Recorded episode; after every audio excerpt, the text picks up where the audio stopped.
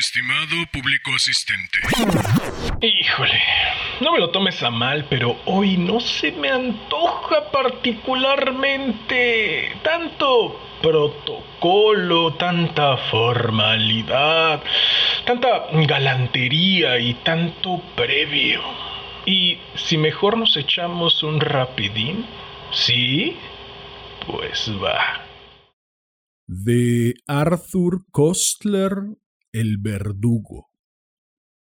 Cuenta la historia que había una vez un verdugo llamado Wang Lun que vivía en el reino del segundo emperador de la dinastía Ming.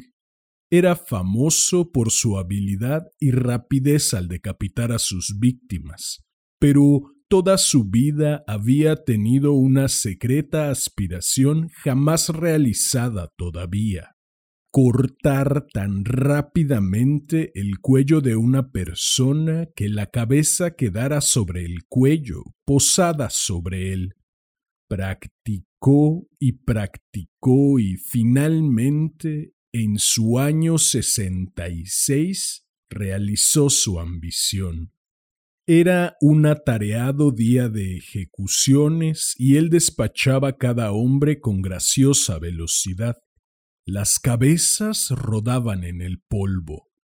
Llegó el duodécimo hombre, empezó a subir el patíbulo y Wang Lun con un golpe de su espada lo decapitó con tal celeridad que la víctima continuó subiendo.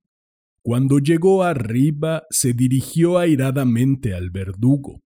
¿Por qué prolongas mi agonía?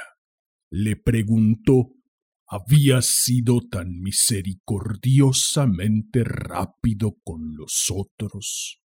Fue el gran momento de Wang Lun.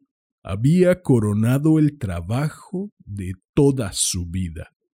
En su rostro apareció una serena sonrisa. Se volvió hacia su víctima y le dijo Tenga la bondad de inclinar la cabeza por favor. ¿Qué tal? Nada mal, ¿no? ¿Qué dices? ¿Te espero el próximo jueves para otro rapidín?